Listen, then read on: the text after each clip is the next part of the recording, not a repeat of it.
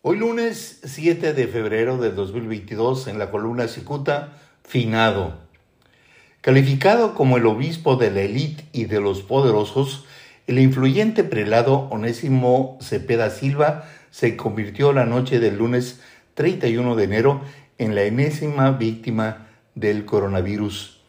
Y aunque el obispo emérito de Catepec solo estrechaba la mano de poderosos políticos, empresarios personajes acaudalados, su pelado lenguaje le ganó simpatías entre la mayoría de la chusma. Sentía identificación con Onésimo.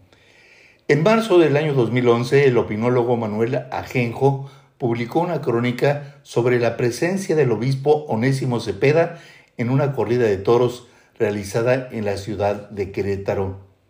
Ajenjo refiere que observó a un hombre que desde los callejones lanzaba maldiciones y gritaba majaderías.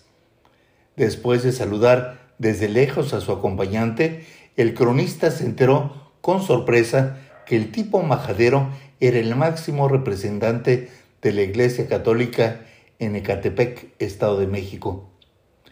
La mañana del martes primero de febrero, en su conferencia mañanera, el presidente López Obrador ofreció un lacónico pésame, pues es del conocimiento público que no había relación entre ellos. En los hechos, Onésimo Cepeda repudiaba todo lo que sonara a la cuarta transformación.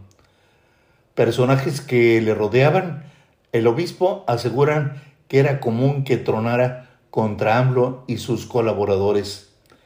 Tanta tirria le tenía Morena que el año pasado estuvo a punto de ser desconocido de su ministerio por el mismísimo Papa Francisco. Resulta que a pesar de su edad, Onésimo Cepeda quería competir por un espacio público en el Estado de México por el desaparecido partido Fuerza por México, propiedad de Pedro Aces.